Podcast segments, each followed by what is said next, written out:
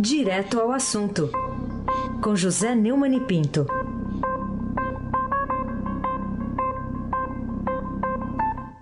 Oi, Neumani, bom dia. Bom dia, Raíssen Abac, o craque. Bom dia, Carolina Ercolim, tintim por tintim. Bom dia. Bom dia, Almirante Nelson. Bom dia, Diego Henrique de Carvalho. Bom dia, Moacir Biasi. Bom dia, Clã Bonfim, Emanuel. Alice Isadora, bom dia, ouvinte. O melhor ouvinte na rádio o Dourado 107.3 FM. Aí se abate o craque. Ô Neumani, queria começar com você, sabendo se você está se percebendo aqui, um, daqui de São Paulo, alguns sinais de fumaça que vem lá de Brasília sobre reforma da Previdência e o pacote anticrime. Mais do que isso, se você está sentindo algum cheiro. Eu estou sentindo aquele famoso cheirinho de queimado, né? Porque, na verdade, esses sinais de fumaça que chegaram aqui para mim em São Paulo chegaram antes ao Bolsonaro. Ele está sendo avisado claramente ou de forma subreptícia, né, pelos chefões dos partidos que ele tem recebido no Palácio, que se não sacrificar a reforma do Moro, a da Previdência não passa. É, que procura, né? Só que, se o governo sacrificar a reforma do Moro, quem disse que a Previdência vai passar de qualquer forma? Eu duvido. Ao contrário, vai dar uma prova de, de, fraqueza. O governo não tem como garantir que não volta com a reforma criminal depois de aprovar a reforma da Previdência. Veja os sinais. O Maia se coloca contra a reforma criminal alegando que tem que ser tratada pelo presidente. Cara pálido, o senhor é funcionário público, pago para votar, o que for melhor para a população e não para usar o cargo para extorquir reverências e pedidos de desculpa. O cargo de deputado não é um baronato. Acho até que deveria acabar com esse tratamento de excelência, viu? Isso é ridículo. Aí dentro não tem excelência nenhuma, nem bondade, quanto mais excelência. Nessa postura caberia o tratamento talvez de vossa ruindade ou de vossa corruptência, né? Ou seja, tira Guedes e coloca Moro, mas não para ir para o covil dos ladrões. Melhor do que ir para o Congresso é ficar em comissões. Aliás, é com os que só se interessam por quê? Por quê? Por comissões. Né? Comissão com C maiúsculo, interessados por comissão com C minúsculo. E chamar a imprensa e a mídia eletrônica e tratar diretamente com o patrão que é. Quem é o patrão? O patrão é o eleitor. Carolina Ercolim, tintim por tintim. Neumani, é, a manchete do Estadão de hoje revela que, em busca de apoio, Bolsonaro pede ajuda e desculpas a partidos. Então, eu queria saber de você por que, que você acha que o presidente resolveu, desde ontem, né, bater esses papos aí com alguns caciques importantes, com partidos representativos, quase 200 cadeiras ali no Congresso, já que avisou que não vai mais tratar de jeito nenhum de cargos nessa, nessas conversas também, ontem numa live no Facebook. É, Carolina, é, você me perguntou, eu vou dar a resposta através do Onix Lorenzoni, o chefe da Casa Civil, que disse que a intenção é melhorar a relação institucional, né? Ele se desculpou pessoalmente, segundo o Onix, por caneladas com alguns presidentes de partidos ontem, né? É, o, o Onix participou, né? Acompanhou as conversas com Bolsonaro e os dirigentes do PSDB, MDB, PP, PRB PSD e DEM. É, o presidente mesmo, né, como veremos mais adiante, negou que tenha é, tido qualquer conversa pouco republicana. Né? Ele agradeceu, disse que confia no Congresso, também durante aquela live, aquela transmissão ao vivo que fez ao lado dos ministros Augusto Heleno e Sérgio Moro, até fez uma, um, uma espécie de comercial do, do tweet do Sérgio Moro, né? E fez uma enfática, uma defesinha mais enfática um pouco da necessidade da aprovação da reforma, né? É, o, o, o, o editorial do Estadão hoje, a ausência dos governistas, diz que, na verdade, a impressão que os, os caciques partidários tiveram da saída é que foram lá para fazer uma foto apertando a mão do presidente, né? E alerta também que não é, não é uma tradição republicana da velha política é, negociar dinheiro e cargo mas denunciar linhas, é, aliás, é, negociar linhas, plataformas, e, e essa, essa negociação de dinheiro, de propina e de cargos foi exagerada nos governos do PT. É, e também na sequência do Temer. Mas a história da República não é bem essa. Então, é, o, o, Bolsonaro está mais uma vez pagando pela desinformação. Vamos ouvir é, o que um dos participantes dessa conversa né, é, teve lá com o presidente numa sonora aí do Almirante Nelson. O que nós tratamos aqui? Questões partidárias, governabilidade e a nova Previdência. Ao contrário do que parte da mídia disse ontem, em nenhum momento nós tratamos aqui de cargos. Eles têm a perfeita, o perfeito entendimento de que querem colaborar não com o governo, mas com o Brasil.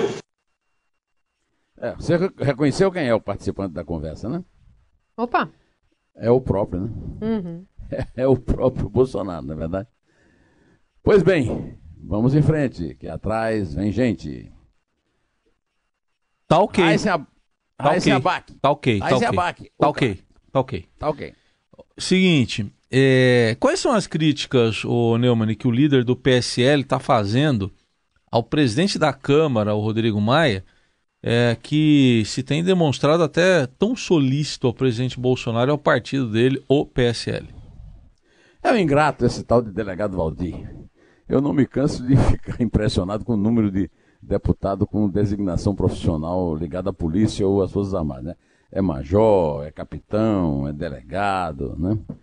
O líder é o delegado Valdir de Goiás, em quem eu nunca tenho, pode ser mal informado, nunca tenho ouvido falar, mas ele criticou duramente a articulação do governo e reconheceu que faltou estratégia da base na audiência pública realizada ontem na Comissão de Constituição e Justiça com o ministro da Economia, Paulo Guedes.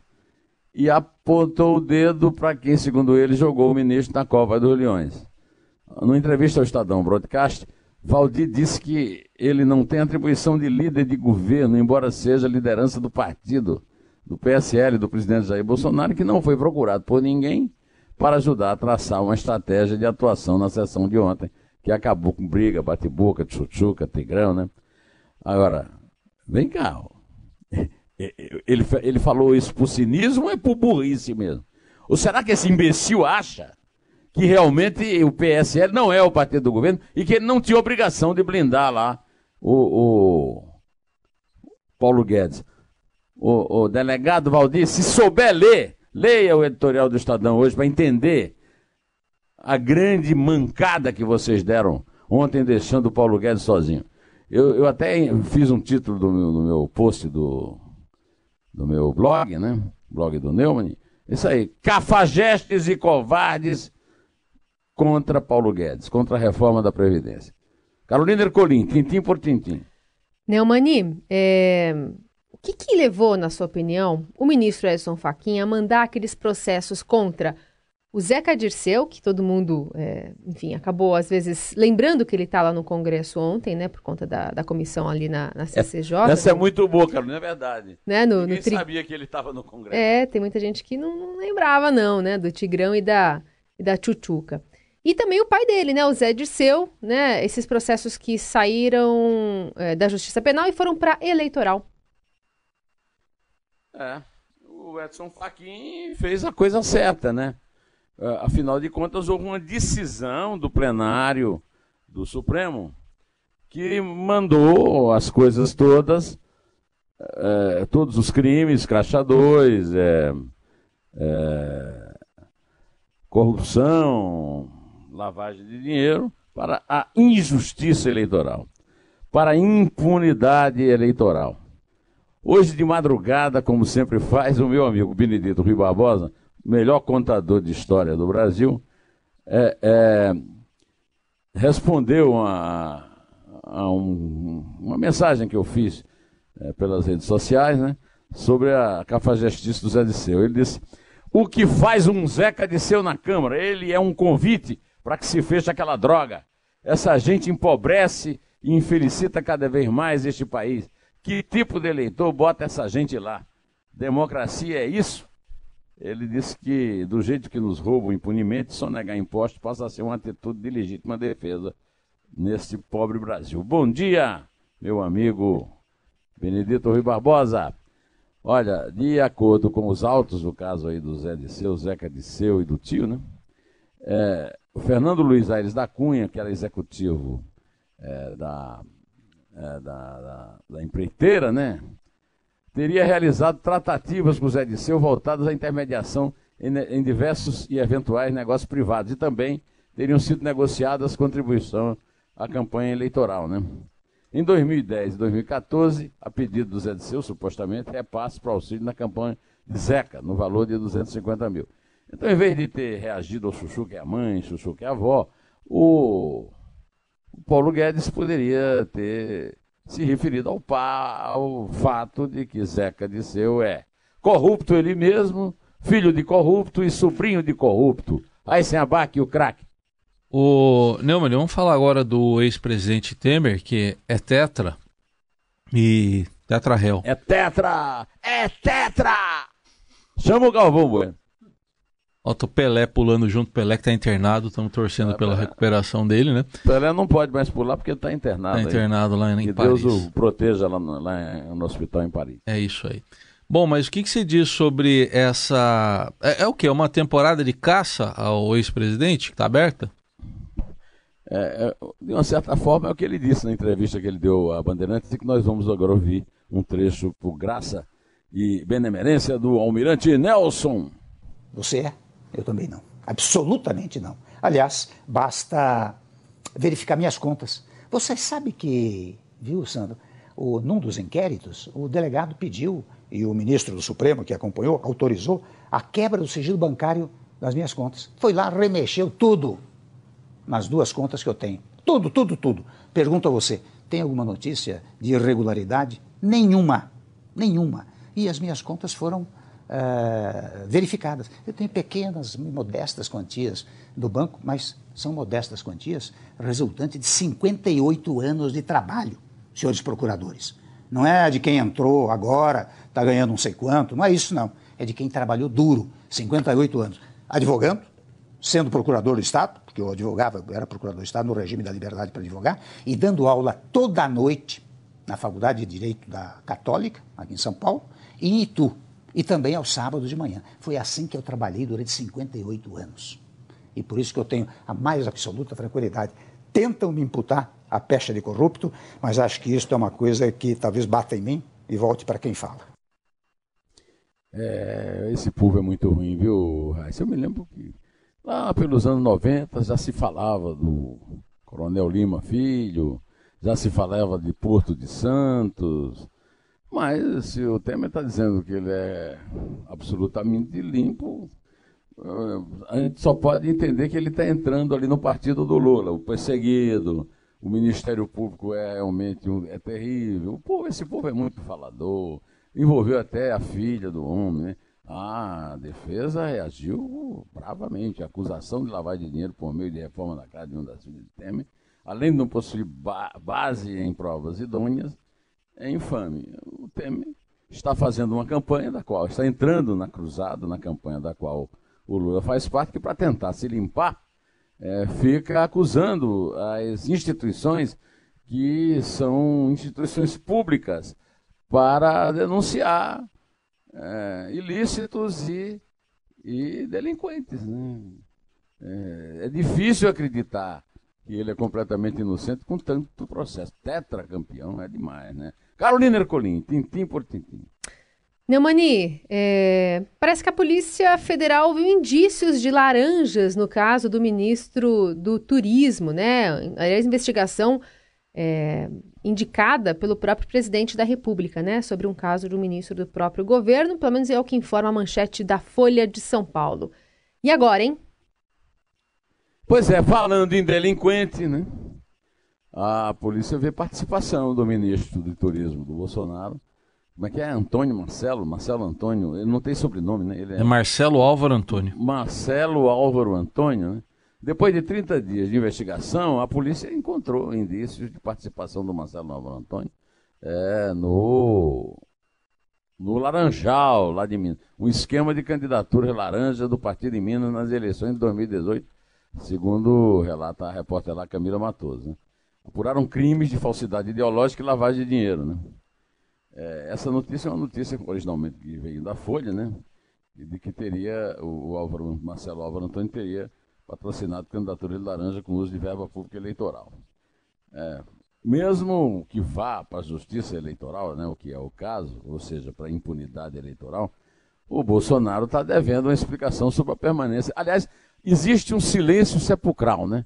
O caso do Flávio Bolsonaro no Rio, o caso do Marcelo Álvaro Antônio aí no Ministério do Turismo. E, e, e, a, e a, a, a, banda vai tocando Heisenbach, o craque. Então tá bom. Neumann, tivemos aí uma notícia ontem sobre a perícia lá da Polícia Federal no incêndio, a respeito do incêndio no Museu Nacional da Quinta da Boa Vista, no Rio de Janeiro. A conclusão foi que o fogo deve ter sido ateado ah, enfim, por causa de um curto-circuito num aparelho de ar-condicionado. Alguma surpresa nisso? Ou seja, a pessoa. Aqueles 11 bandidos que morreram ontem em Guararema, é, eles morreram de parada cardíaca, né? Ah, pode ter sido, eles podem, o coração pode ter parado depois do tiro, né? Como dizia de João de Carminha, só quem mata é Deus. João de Carminha era um pistoleiro que tinha lá em Campina Grande, que ele dizia que só manda bala, quem mata é Deus, né? Então, o curto-circuito pode ter havido mas o incêndio houve, né? Então a Polícia Federal é, apresentou na manhã de ontem o laudo sobre a investigação do incêndio no Museu Nacional. Né? O incêndio, nós todos nos lembramos, ocorreu em setembro do ano passado e consumiu praticamente todo o acervo de 12 mil peças institu da instituição, é, que era a casa onde moravam os imperadores, né, no Império Brasileiro. Né? Na Quinta da Boa Vista, perto ali do, do Jardim Zoológico, lá no Rio. Né? Como o Estadão já antecipou no mês passado, a causa mais provável para o início do fogo foi um curto-circuito num aparelho de ar-condicionado instalado no auditório localizado no térreo da edificação. A conclusão dos peritos vai embasar o inquérito da Polícia Federal para apontar possíveis responsáveis que poderão responder criminalmente. Eu quero saber também o que é que se fala da da grande, magnífica gestão do PSOL lá na Universidade Federal do Rio de Janeiro, que é, como é a USP aqui no Museu do Ipiranga, que também está fechado por absoluto descaso, desleixo, né? Ninguém pode ver o museu lá no Ipiranga porque tá, as paredes podem cair na cabeça deles, os rebocos das paredes. Lá no caso do Rio foi muito mais grave, né? Ah, aliás, eu quero aqui até chamar a atenção para a minha entrevista na semana passada com a historiadora Isabel Lustosa, da Casa de Rui Barbosa, falando nessa tragédia Brasil. O Brasil é uma imensa tragédia é, que nós somos obrigados, com a qual nós somos obrigados a conviver e que nós somos obrigados a financiar, né? Carolina Ercolim, tintim por tintim. Neumann, conta pra gente o destaque do blog do Neumann hoje. Você é curiosa, hein? Eu nem ia falar nisso aqui, mas você é não. é muito curiosa, né? Não ia, não. Não, não ia, mas você é muito curiosa, né, Carolina? É. Carolina, o meu, o meu entrevistado de hoje está dando o que falar, né? Ele escreveu um livro chamado Borboletas e Lobisomens. É, é um livro sobre a guerrilha do PCdoB no Araguaia.